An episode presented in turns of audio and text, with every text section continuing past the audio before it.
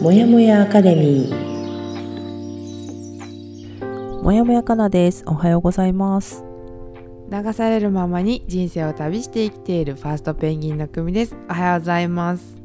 はい。この番組は私もやもやかなとコーチングとの出会いから人生を動かし始めたファーストペンギンの組が早朝にお送りする一人じゃ頑張れない人たちのための番組です。はい。ずっとやりたかったことをやりなさいという本の12週間の課題を12ヶ月のペースに落として行っておりまして今週までは第11週自立の感覚を取り戻す課題をお話しします。もやもやアカデミーラジオ配信は日曜日火曜日木曜日の週3回です。よろしくお願いします。はい、ね、今回の放送だけでも安心してお聞きいただけるように作っております。で本日は11月15日火曜日ですね。よろしくお願いします。お願いします、で、えー今週もジェット機の速度を目指しながら、えっ、と私はですねうん。やっぱクルーザーで合ってたみたいあのほ私が言ってた船ね。はい。はい。あのークルー5ザーに人用ぐらいのねねそうそうそうイメージだよね。ち小5人型とかそうそうそうそうそう、うん。小型のあの屋根がない小型の船みたいな、うん。はい。なん疾か早すぎてさそうそう飛んでっちゃいそうなぐらいのさ。そう初めでも私ね協定のボートって言おうと思ったんですよ。もう今にも飛びそうなぐらいの速い。そう。なんだけどそうなの問題は規模感だったの。一人じゃんって思ったの一一人じゃないんだよって思って考えてて、あうん。マイアミをうん。マイアミの海を 乗ってる、うん。なんか爆速の船あるじゃんと思って。って思ったらあの、うん。ハリウッド映画みたいなのが想像できちゃって。なるほど。あこれだわっていう感じでした。そこでつながったわけね。そうそうそう。私の頭の中であのバッドボーイズのテーマ流れてきて。これやって思った。来たね私たち、まあ、今のとこ3人プラスまあ、うん。マインドマイピース参加してくれてる1期生の人たち含め、うん。あ全員乗ってるみたいな感じでした。そうだったのね。乗ってたのね私たちもそこにね。そうそうそう。乗ってるんだよ。乗ってる乗ってる。早い。です。気持ちいい。そうそうそんな感じはです。あなるほど。はい OK です。ありがとうございます。では今週の流れも4部構成でお話ししております。1チェックイン。2ファインドマイピース2023募集開始。3からは第11週自立の感覚を取り戻す課題。シンクロニシティを振り返る。4自分のアーティストの中へ手紙です。はい。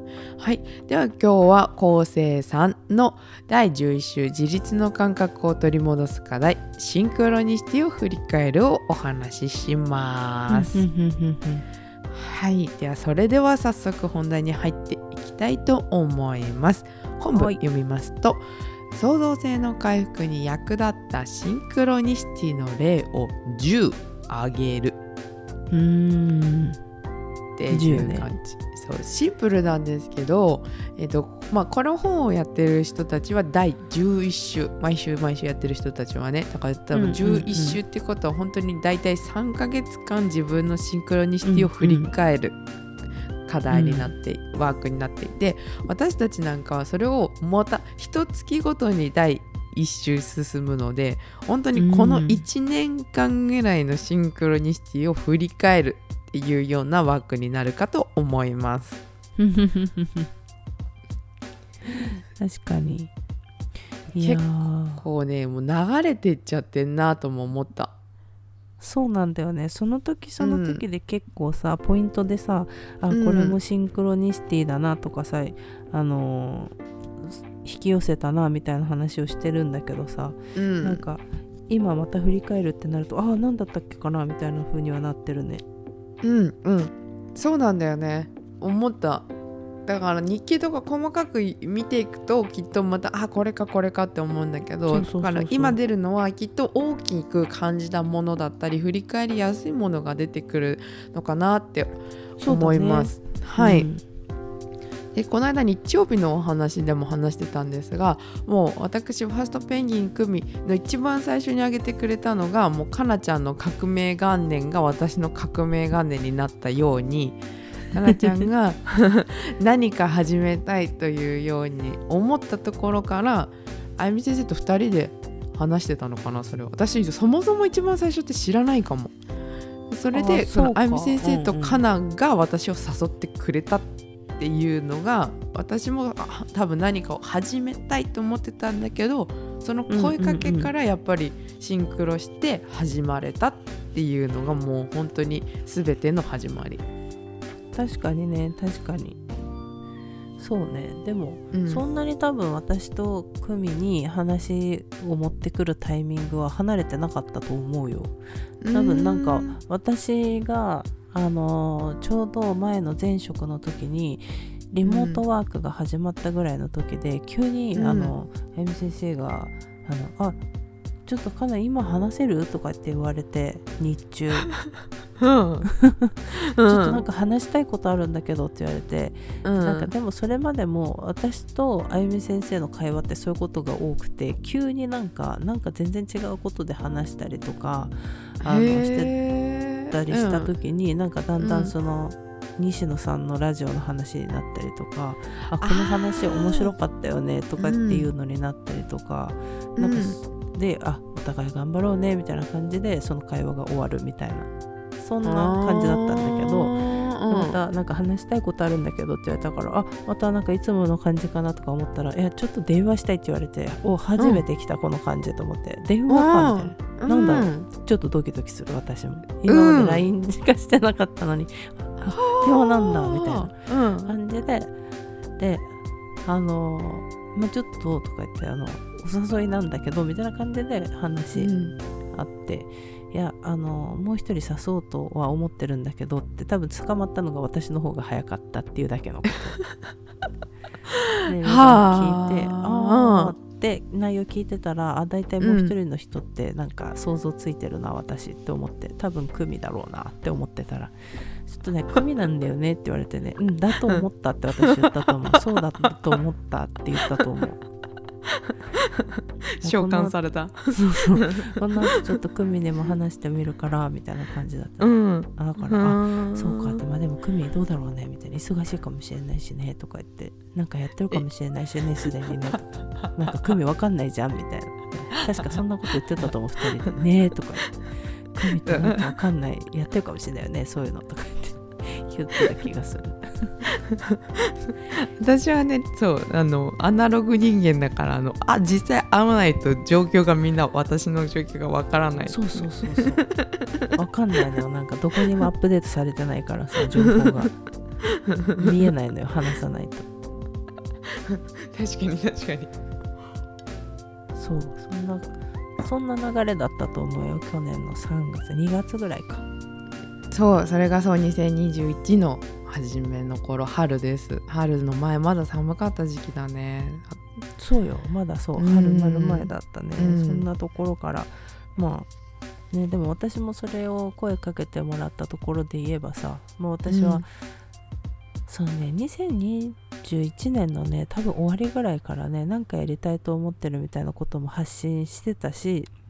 2020じゃない？20あ20だね。20だ、うん。20の年末あたりもだし2020年ぐらいはん私がネイルを本格的にやっていた。あそうだそうだ。そう。ようんうん。で多分それを見てあゆみ先生はあこの人にビジネスマインドが生まれ始めてると思ったんだと思うよ、なるほどね。うん、そういうのはあったんじゃないかなでそれでうん。あの私も2020年の年末から21年にかけてはちょっといろいろ私生活も大変だったから、うん。まあいろいろそれもは私が何かを始めるきっかけに逆になったんだけどねこのままの生活はしてられないと思ったのがあったから、それでデザインの勉強始めてみたりとか、うん。そういうことをしてたからね。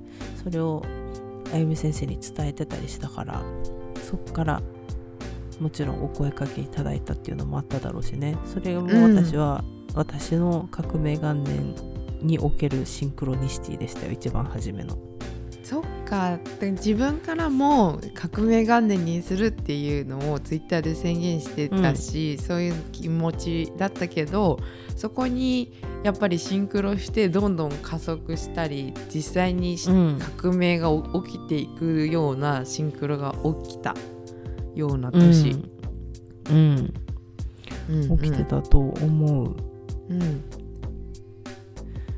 うん、そうねだからそこからさ、じゃあっていうので始めてみてさまあ去年はさもう当たり前だけど私たちも瞑想したじゃん。いろいろあの迷う方のね迷う方のいろん。な方にいろん。なところにアンテナを張ってさまあ、うんそれがあったからこそ「Find My Peace」にたどり着いたんだけど、うんそれそこでじゃあ私も今までやってこなかったあの自己探求っていうのを少しずつやってみようっていうのになって2人にいろんな質問されたりとか2人に「これはこうだよこどどう?」みたいな「かなどう?」みたいなさいろいろ言われたりして「ええっと」みたいな初めはわなわなしながらさ「なんだなんだ」とかって思いながらさやってたんだけどさうんね。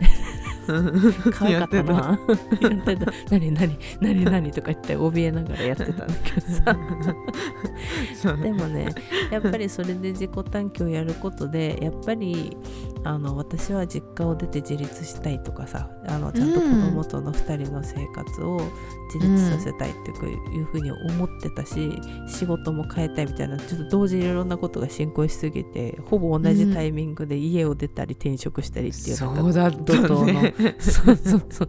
去年の今頃もあわあわしてたのよ。でもさ それもね今の生活になるっていうところのシンクロにもつながるし。うんいろいろね引き起こせるようなシンクロが多分小さいシンクロが結構去年はずっと続いてたんじゃないかなって自分でも思ってる。うん。確かに確かに。そう結構この質問がさ10あげなさいっていう質問だったじゃないで10個もあるかなって思った時に、うん。そう結構そのちっちゃいことが最初あのあってうん結果行動になってるんだなっていうのが結構ペアでどんどん思い出せたなって私も思った。うんうんうんうんうん。えっとねね。うん。だから8個ぐらいなんだけど私が出したのがやっぱりそのあゆみ先生とかなんか声をかけてくれたっていうのと、引っ越しとか、えっと、2021年末に会社の方のチームの子が辞めたとか、パートナーと今のパートナーと親密になったとか先輩がコーチングを受けていた。周りの友達もビジネスマインドがあった。とか、うん。機材を提供してくれる人がえ隣の駅に住んでたとか、うんうん。でそういうのを含めてやっぱりなんか一人暮らししたから実家を離れてやっぱ自分の時間が増えていろいろ事業創出の時間ができた、うんうんでチームの子が辞めたから逆にもう仕事がもうパンパンになりすぎてでやっぱりそれで会社に人を増やしてくださいって言ってもやってくれなかったりそこでもまた違う会社とのやり取りが増えてで結局、うん。結果そう私の未来としてはここにちょっとリソースを割くのは今は違うなっていうから今は仕事を少しずつ手放して違うことをやり始められたとか。でパートナーと親密になったからなったんだけどでも、えっとそれこそそれが2021のそう2022えじゃあ22だ。え？今年？うん。22、そう今年今年22の初めからそうそう親密になったんだけどあの時の心境じゃなかったらそういう風にはならないだろうなと思った、うんうんうんうんもう2021年末まで会っててもきっとそういう風に仲良くならなかったようはいはいはな感じのイメージだったあったりとか本当なんか流れに沿っていってるんだなって思った。だから先輩がコーチング受けてたから「えそれ興味あるんです」って言ってコーチング受けるようになったのも21の冬だし、うんうんうん。なんかどんどん多分随所随所でシンクロが起きてるおかげで本当にこの川がどんどん太くなっていって流れが強くなっていってるっていうのを感じます。まあ確かに確かにね。うんうんうんうん。わあーそそうだね。うん。なんかなんていうんだろう。もちろんさそこに起こしに行っているみたいなのも今私たちあるよね。ある。起こしに行ってるのもあるけどただそれが見えてるものではなくってこういうことが起きたらいいなと思いながらやってるところもあるし、うん。そう思ってるからやっぱりアンテナが立ってるしそこに気づきやすくもなってるし。うだね。うんある、うん、で多分それを引き寄せてるのもあると思うけど、うん。なんとなくそのアンテナがあるからそこに向かってるっていうのもあるんだろうな。あーあるね。向かっ、うんそうだね今こうやって思い出したけど会社の子があのこのラジオの最初の頃に結構お話ししてた「普通がいいという病」っていう本を急に貸してくれたりしたんだけど、ああはいはい。そうやっぱりなんかそういうのもこっちも向かってるしなんか他のところで話してるんだろうね私も今「急に」っていう表現を出したけど急に貸すことは多分なくて、うん。なんかやっぱりそうなんかあるんだと思う。なんかねその前にそういう話をしているとか、うん。なんかあるんだろうねきっとね、うん自分たちから作ってってる向かってってるっていうのはあるね。うん。そう思いますね。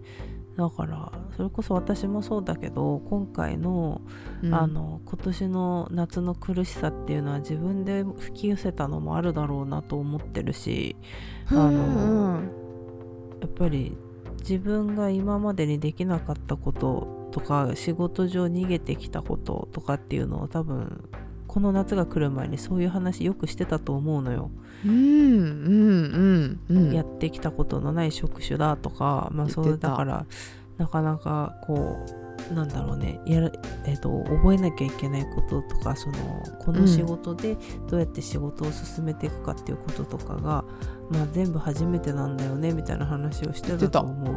うん。それもでも今後の私には必要なことだからここで頑張っていくみたいな話をしてたと思うんだけどうね、んうん。まあだから今回のこの苦しかったんだけどだいぶ今はもうもうほほぼ大丈夫だけど、うん。でもねその苦しかった夏を超えたことで自分の限界値は広がったと思うしやっぱり。うーん。とあの危なかったけど本当の私の限界ってここまでやったらこうなるんだっていうの分かったしね。自分で。なるほど。超えちゃいけない線みたいのも見えた。そう境界線をね、あのうん。足またいでたからここか、うん。みたいな。うんうん ここまで来たら私はこうなるのかみたいな思ったけど、うん。あーでもなんか自分で想像していたよりだいぶ遠かったなとかだいぶ手前で今まで諦めてたなとかいうのも思ったし。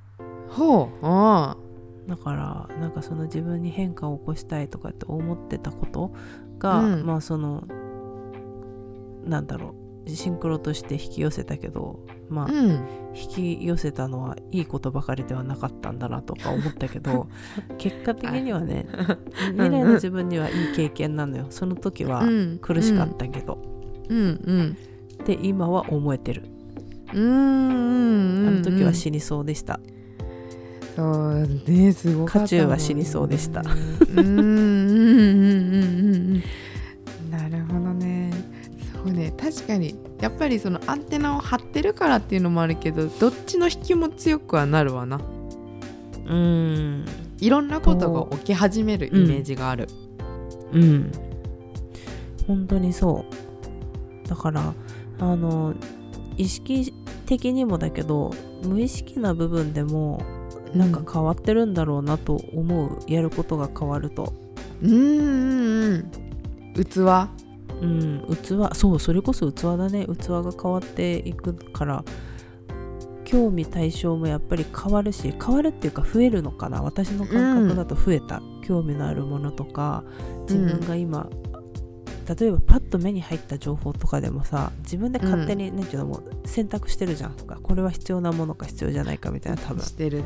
うんらそういうのの貼り方も変わったと思うもんやっぱり。私今までお金の話題なんか見たって別に不運ぐらいにしか思わなかったけど、あと投資とかそういう字を見るとえなんだろうなんだろうとかってやっぱ意識的に読むようになるしそのお金を増やすっていうことをちょっと意識し始めたからね去年。うんうん。お金に働いてもらうってことを意識したからやっぱりで自分でも口座開設してみたりとかっていうのをしたからうん。目に行くじゃんそういうのが。そうだあーみねたいな何何、わかんない。後であゆみ先生に聞かなきゃとかさ、うん。に聞かなきゃわかんないとか、うん。今までは多分素通りしてた情報かもしれないしそういうのね。そうね。うん。とかだからやっぱりねちょっと意識したりとかあこれとかって思ったりすると、まあやっぱ無意識の範囲でもそういう情報取りに行ってるんだなとか、そういうことの繰り返しでシンクロって起こるんだなとかっていうのを感あじたりしてる。なるほどね。うん。なるほどね。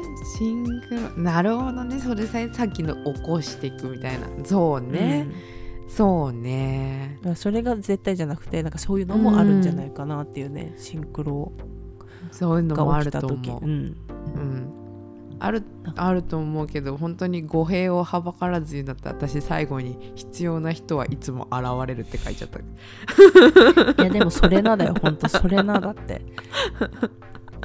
あのそうなんだよ。必要な人はねなんかその時に現れるのよ。だから、あのなんか先を案ずるなだよ本当に。あの。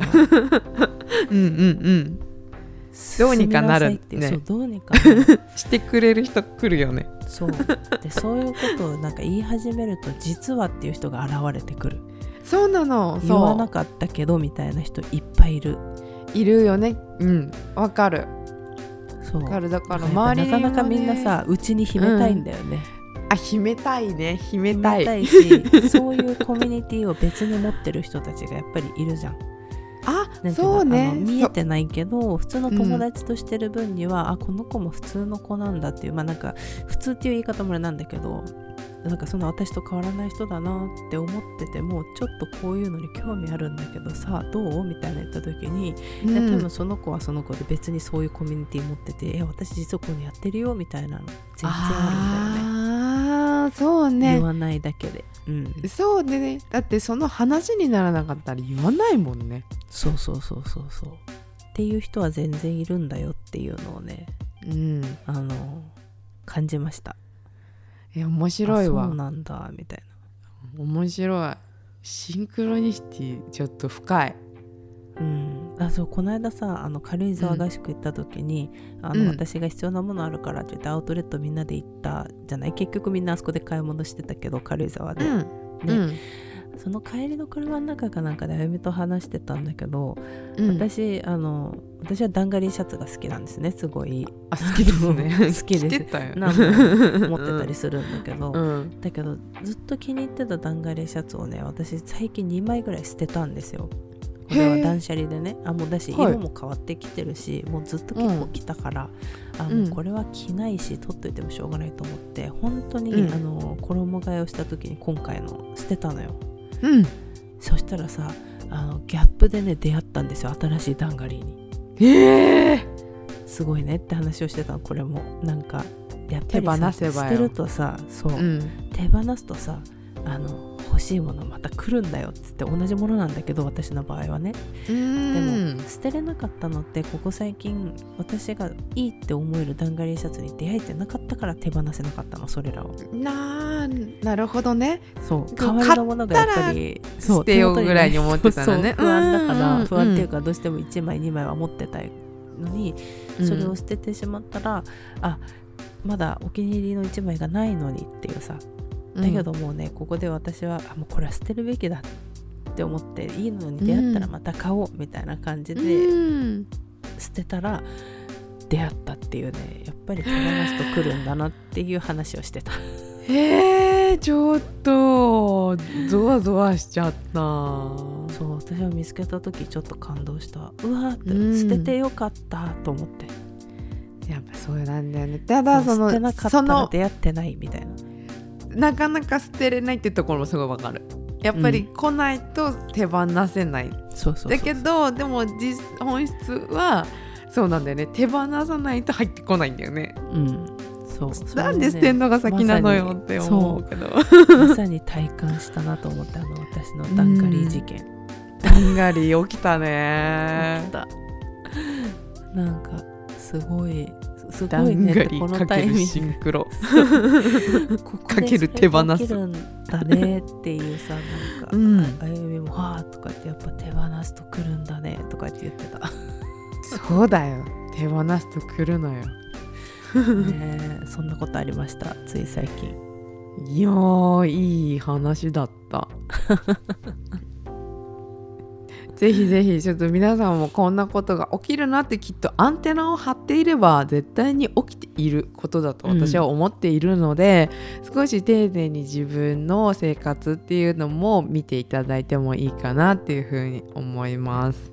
そうですね。ちょっと先週からの話じゃないけど、ちょっとあの宣言してみるっていうのもありだと思います。あこの時だから。言ね。そう振り返ってみて、うん。来年こういう風になろうかなとかいうちょっとなんか来年の目標みたいなのをちょっと設定してみるとそこでアンテナ立つから多分そうするとシンクロが起きやすくなるんじゃないかなって思います。そうですね。ちょっと楽しみ。どんな目標を立てましたとかこういう風になりましたっていうようなご連絡も、ぜひぜひお待ちしております。はい。お待ちしてますでは今日もこの辺で終わりにしようかと思いますが大丈夫でしょうか？はい大丈夫です。はい、では次回は11月の17日。え？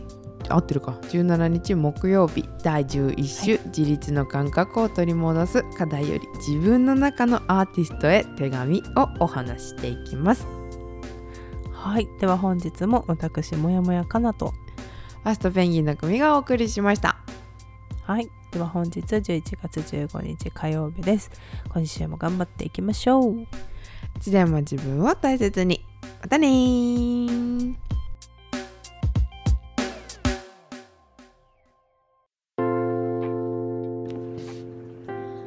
朝にお届けするもやもやアカデミーレディオ。同じようにもやもやしている人にゆるっと届けたい。自分を大切に扱うということ。小さな気づきから人生を優雅に後悔する術を一緒に見つけていきましょう。